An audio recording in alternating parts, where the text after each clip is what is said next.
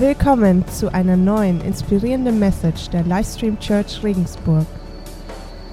Kennt ihr den Moment, wenn ihr was erlebt, was ihr davor nur vom Sehen her kennt?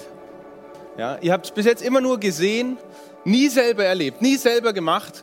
Dann kommt der Moment, wo du selber drin steckst. Du erlebst es selber. Ich habe mir zu Hause ein paar Beispiele ausgedacht und dann ist äh, meiner Frau und mir direkt selber was passiert gestern, was ich nur vom Sehen kannte. Und gestern war es soweit. Gestern steckte ich selber drin. Äh, Wocheneinkauf, so um halb acht noch schnell ins Kaufland, Rieseneinkaufswagen, zack, zack, zack, zack rein. Äh, ewig lange Schlangen, weil wir waren nicht die Einzigen, die diese Idee hatten am Samstagabend. Und dann der Kassierer zieht alles drüber und dann heißt, ja, 65 Euro. Und du schaust in deinen Geldbeutel und du hast 60 Euro. Und du fängst an, langsam im Boden zu versinken. Du siehst die Schlangen hinter dir und den Zorn dessen, also des Kassierers, wollte ich sagen. Und ja, Du fragst, ja, was machen wir denn jetzt? Ja? Also hatte ich bis jetzt nur vom Sehen gekannt. Jetzt weiß ich, wie das in echt ist. nicht schön, nicht machen. Es ist nicht so gut. Aber ich meinte eigentlich gar nicht so jetzt negative Beispiele. Also es war echt peinlich. Meine Frau mehr als mir. Aber ist ja auch egal. äh, äh, macht nichts. Man sieht ihn nie wieder. Der hinter uns wollte uns schon 10 Euro schenken. Der hat gesagt, komm, ich hab's eilig, nimm, nimm, nimm. Und der Kassierer, der hat es dem Kassierer direkt gegeben. Der Kassierer hat gesagt, ich darf das nicht, ich darf das nicht. Und wir so, oh. Äh, wir haben dann die Wassermelone zurückgegeben und ja, noch, was noch? Irgendwas anderes. Die Chips, genau, die Chips. Die, ah, ja. Aber ich meinte eher so Dinge, wo man, äh, es gibt auch schöne Dinge, ja, zum Beispiel Führerschein, ja. 18 Jahre lang fahren dich deine Eltern durch die Gegend und irgendwann kommt der Tag, du und das Auto und niemand anders. Du bist alleine unterwegs mit deinem Führerschein. Ist genial, geniales Gefühl, immer nur vom Sehen, immer nur die anderen. Alle deine Freunde hatten zwei Monate vor dir einen Führerschein und jetzt bist aber du dran. Oder, oder so klassische Dinge sind auch, auch Fliegen, ja, erste Mal Fliegen. Du siehst das Flugzeug immer nur da oben und fragst dich, wie klein die Menschen sein müssen, die da drin sitzen.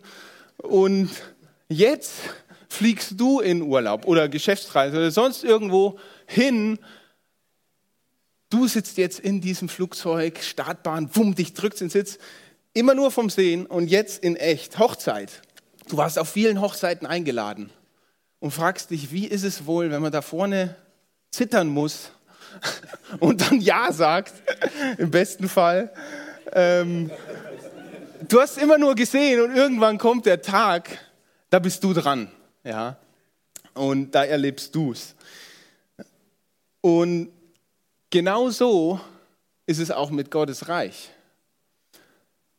Jesus lädt dazu ein, es selbst zu erleben, selbst zu erfahren, nicht nur zu sehen. Vielleicht hast du viel gesehen bei anderen, viel gehört von anderen über Gottes Reich, über Jesus, aber Jesus sagt, nein, du darfst es selbst erleben. Ich lade dich herzlich dazu ein, selber mein Reich zu entdecken, selber mich kennenzulernen. Du musst es nicht nur vom Weiten sehen oder hören, sondern du bist selber dran. Und genau diese Begebenheit ähm, kam vor, als Jesus hier auf dieser Erde war und ein Schriftgelehrter, also einer, der sich im, in Gottes Wort im Alten Testament, also unser Altes Testament war damals halt Stand der Dinge, und der kannte sich dann richtig gut aus und der ist heimlich nachts zu Jesus gegangen und, und hat eben das Gespräch mit Jesus gesucht. Und da bringt Jesus genau dieses Thema auf, wo er sagt, hey, du kennst das Reich Gottes vom Sehen, du hast viel drüber gehört,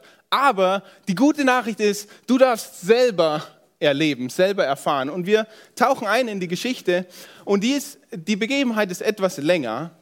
Wir haben heute Morgen nicht die Zeit, da in die Tiefe komplett reinzugehen. Ich möchte nur diesen Aspekt rausholen. Du darfst es selber erleben. Und Jesus nennt es neu geboren.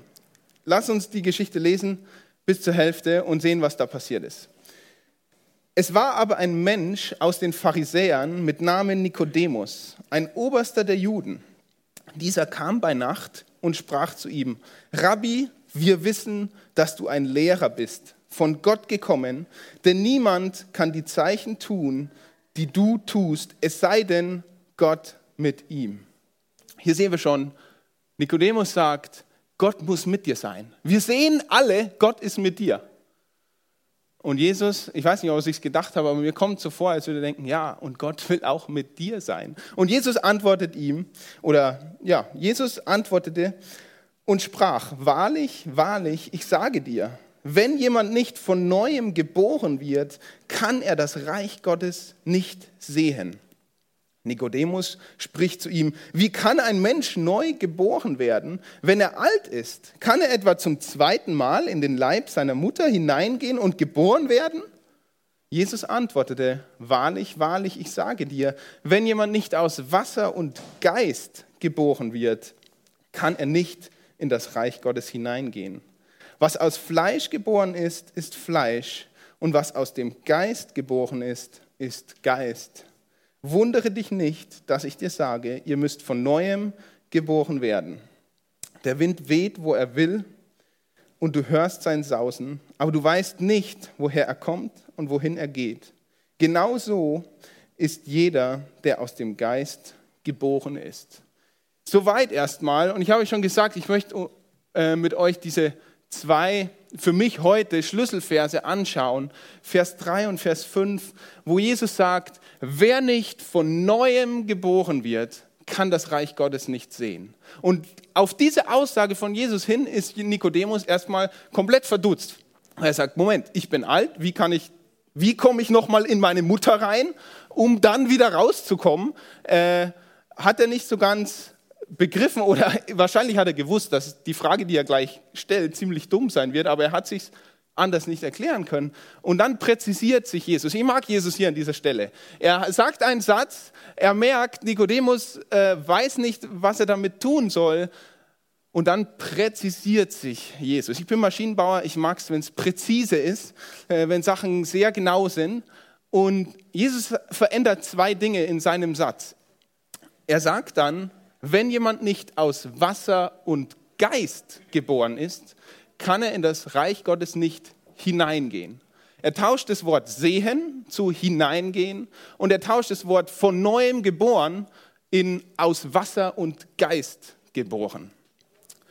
Sehen, warum tauscht jetzt das Wort sehen in hineingehen? Na, das ist genau das, was ich vorhin meinte mit diesen Beispielen. Jesus meint mit sehen nicht, ja, du siehst das Reich Gottes irgendwo in weiter Ferne, sondern Jesus meinte mit sehen erleben.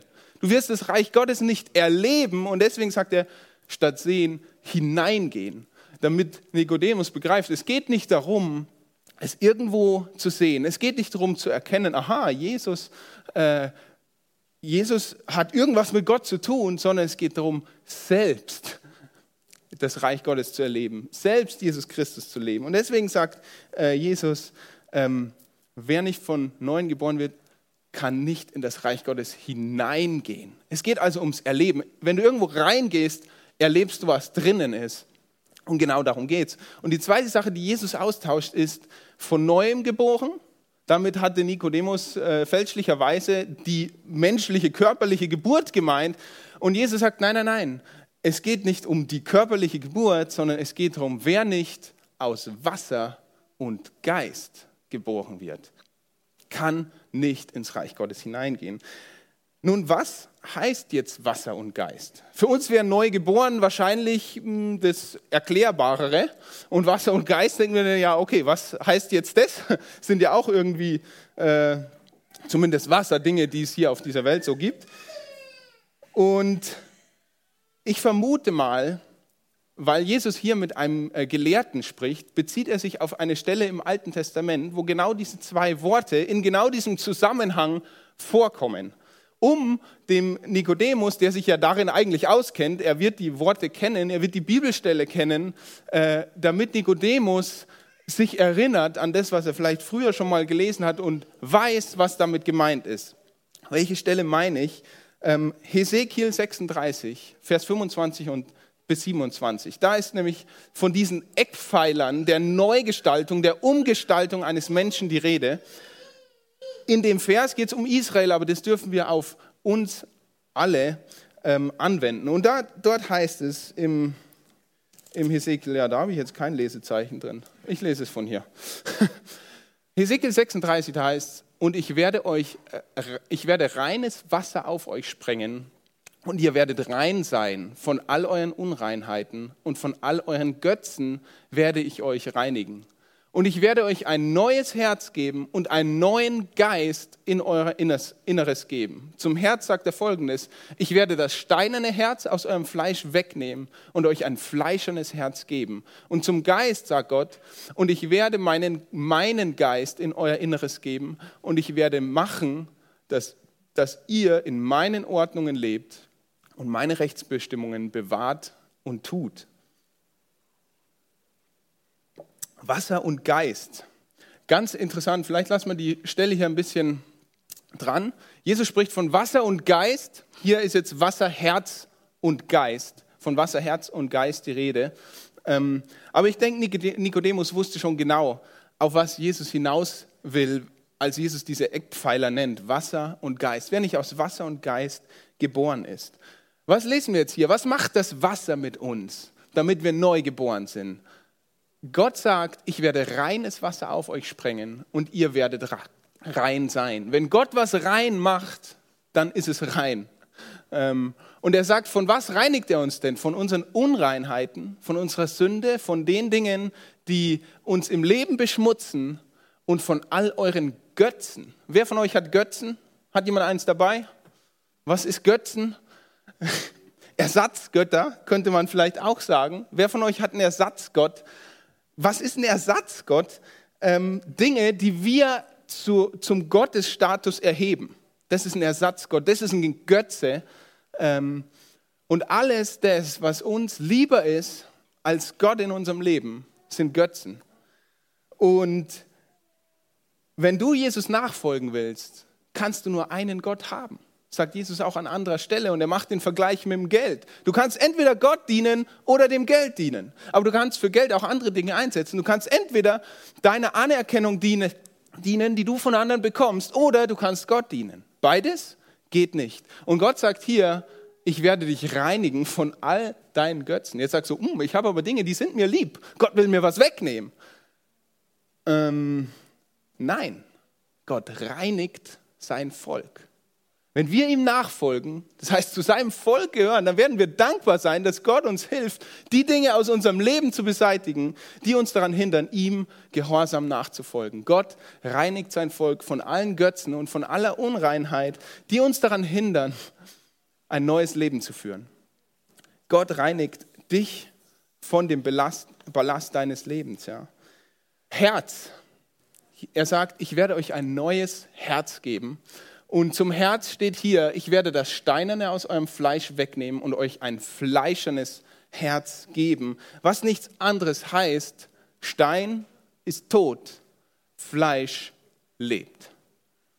Euer Herz ist tot und ich gebe euch ein lebendiges Herz. Mit Herz ist, ist damals das Denken und das Wollen gemeint. Ich habe das schon öfter erwähnt in meinen Predigten, weil mich das total fasziniert er will uns, Gott will uns ein neues Denken und ein neues Wollen schenken, ja. Die ganze Perspektive, die du hast dann auf dein Leben, die ist von Grund auf verändert, ja. Du gehörst nicht mehr dir selbst, sondern Gott. Ist eine andere Perspektive auf dein Leben, oder? Du lebst in Vergebung, weil dir alles vergeben worden ist. Ganz neue Perspektive, ja. Dein Leben, dein Sinn im Leben bist nicht mehr du selbst oder irgendwas, was du zu deinem Sinn erhebst, sondern der Sinn in deinem Leben ist die Ehre deines Retters. Ganz andere Perspektive, ganz anderer Blickwinkel, ganz anderes Denken, das kommt, wenn Gott unser Herz verändert. Wenn nicht verändert, sondern neu macht. Alt raus, neu rein. Und ich habe zurzeit auch so eine ähm, so einen Perspektivenwechsel erlebt oder ich mache mir Gedanken darüber, wie es wäre, wenn wir viel mehr verstehen würden, was unsere Errettung durch Jesus Christus wirklich bedeutet. Was würde, wie würde dein Leben wirklich aussehen, wenn du verstehst, was deine Errettung in Jesus Christus bedeutet. Hätte das nicht viel mehr Einfluss auf dein Leben? Kurzes Beispiel. Stell dir vor, du bist am Ertrinken und jemand rettet dir das Leben. Kommt jemand von der Feuerwehr, von der Wasserwacht, springt ins Wasser, rettet dir das Leben. Du wärst, du wärst ertrunken, du wärst draufgegangen, aber es hat dich jemand gerettet. Dein Körper, ja, in dem Fall dein Körper, hat jemand gerettet. Wie, wie würde dein Leben aussehen? Würdest du nicht mit komplett, als komplett neuer Mensch durchs Leben gehen? Würdest du nicht jeden Moment, wo du atmest, feiern? Jeden Moment, wo du kein Wasser in der Gurgel hast, wirst du denken, yes, ich bin dankbar dafür. Ich darf genau diese Minuten, die ich nach diesem Erlebnis hatte, sind on top. Ja, die sind nicht, hätte ich so auch gehabt, sondern die sind nur wegen diesem einen Menschen, der mich da aus dem Wasser rausgezogen hat. Ja. Wir, würden wir nicht alles tun wollen, um dieser Person zu danken? Ja? Und Jesus rettet mehr als nur dein Körper. Jesus rettet deinen Geist. Wie würde unser Leben aussehen? Wie würde mein Leben aussehen, wenn ich das wirklich eins zu eins übertragen könnte auf mein Leben? Und diese neue Perspektive, diese neuen Dankbarkeit zum Atmen, diese neue Dankbarkeit für all die Dinge, die Jesus in mein Leben schenkt, äh, Dinge wie Vergebung, wie Frieden, wie Hoffnung, wie die Errettung selbst, wenn ich die nur so empfangen würde, wie diese neun Minuten, die ich bekomme, wenn ich aus dem Wasser rausgezogen äh, würde, wenn ich kurz vorm Ertrinken bin. Das ist so eine Perspektive, da ist Gott gerade in mir am Arbeiten. Ich, ich, bin dankbar für Gott, dass er mir das gibt und ich bin, noch dankbar, dass ich es auch teilen darf mit euch. Ähm, und Gott, Gott ändert unsere Perspektive. Gott ändert unser Denken und unser Wollen. Du willst auch plötzlich andere Dinge, wenn du eine andere Perspektive hast. Und der letzte Punkt, Wasser, Herz und Geist. Geist. Ich, ich werde meinen Geist in euer Inneres geben. Das reicht eigentlich schon, oder? Gott, der Schöpfer des Universums, sagt, ich werde meinen Geist in euer Inneres geben. Wow. Ja. Und ich werde machen. Es klingt wie Trapattoni. Ich habe fertig. Ich werde machen. Ich werde machen. Ich kümmere mich darum, dass ihr meine Ordnungen lebt und meine Rechtsbestimmungen bewahrt und tut. Gott reinigt Gott schenkt dir ein neues Denken, ein neues Wollen und dann sagt er, und weil alles neu ist und du dich darin nicht auskennst, gebe ich dir noch meinen Geist. Er kennt sich bestens aus und er wird dir helfen, er wird es machen, dass du im Gehorsam darin lebst und er wird dich begleiten in, in den Lebensordnungen, die ich für dich vorschlage, die ich für dich habe, weil ich weiß, sie sind gut für dich. Sie sind gut für dich. Diese Dinge spricht Jesus an, wenn er sagt, aus Wasser und Geist geboren. Nikodemus, niemand kommt ins Reich Gottes, wenn er nicht aus Wasser und Geist geboren ist. Das sind die drei Eckpfeiler der Umgestaltung eines Menschen, damit er vor Gott bestehen kann, damit er mit Gott leben kann. Und die Frage, die Nikodemus stellt, Vielleicht hast du sie dir jetzt auch schon im Kopf gedacht. Wie kann das geschehen? Das ist hier im Vers 9. Nikodemus antwortete und sprach zu ihm, wie kann das geschehen? Also ich vermute, er kannte den Vers ganz genau. Ich vermute, er wusste ganz genau diese Umgestaltung vom Volk Israel, die Gott Israel verheißt, die wir gerade gelesen haben. Und Nikodemus fragt, wie kann das geschehen? Wie kann es geschehen, dass Jesus uns reinigt? Wie kann es geschehen, dass er unser Herz rausnimmt und ein neues reintut? Wie kann es geschehen, dass Gottes Geist plötzlich in uns wohnt? Und dann holt Jesus weit aus, das ist das, was ich jetzt ausgegraut habe. Das heißt nicht, dass es unwichtig ist, sondern es ist eure Hausaufgabe. Nein, Spaß. Zeitlich, ihr versteht, wir wollen jetzt hier keine drei Stunden noch weiter verbringen, aber lest es euch zu Hause durch. Johannes Kapitel 3, äh, 1 bis 21, ab Vers 10 ist dann die, die Rede, die Jesus da hält und, er, und die Quintessenz, die sage ich euch natürlich schon. Die Zusammenfassung von dem ganzen Text heißt dann Jesus. Also ich, sagt Jesus quasi. Nikodemus fragt, wie kann es geschehen? Und Jesus sagt, durch mich.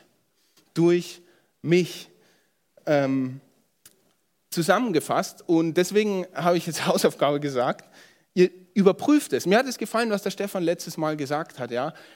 Hört euch das am Sonntag an und dann geht heim und überprüft das, was wir sagen. Ja? Glaubt es nicht einfach so, sondern forscht selber nach, was steht denn da wirklich.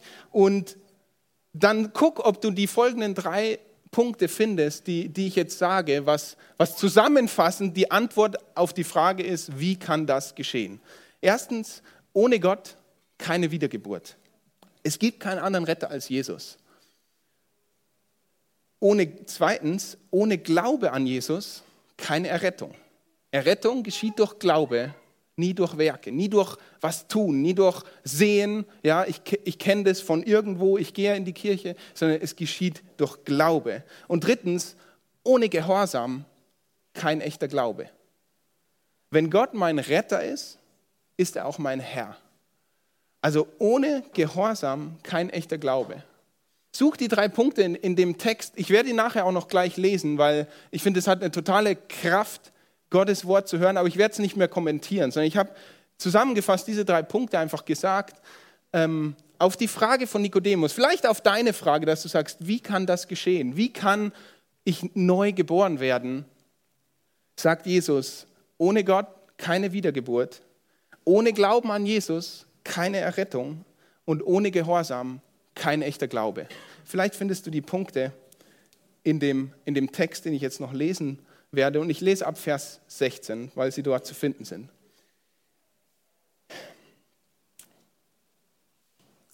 Denn so hat Gott die Welt geliebt, dass es einen eingeborenen Sohn gab, damit jeder, der an ihn glaubt, nicht verloren geht, sondern ewiges Leben hat.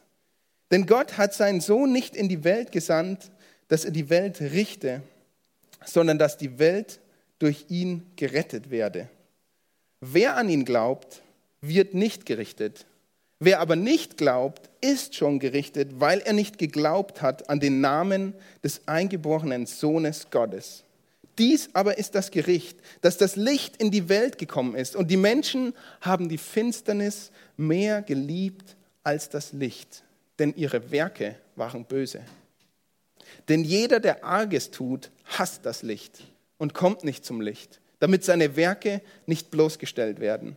Wer aber die Wahrheit tut, kommt zu dem Licht, damit seine Werke offenbar werden, dass sie in Gott gewirkt sind. Amen.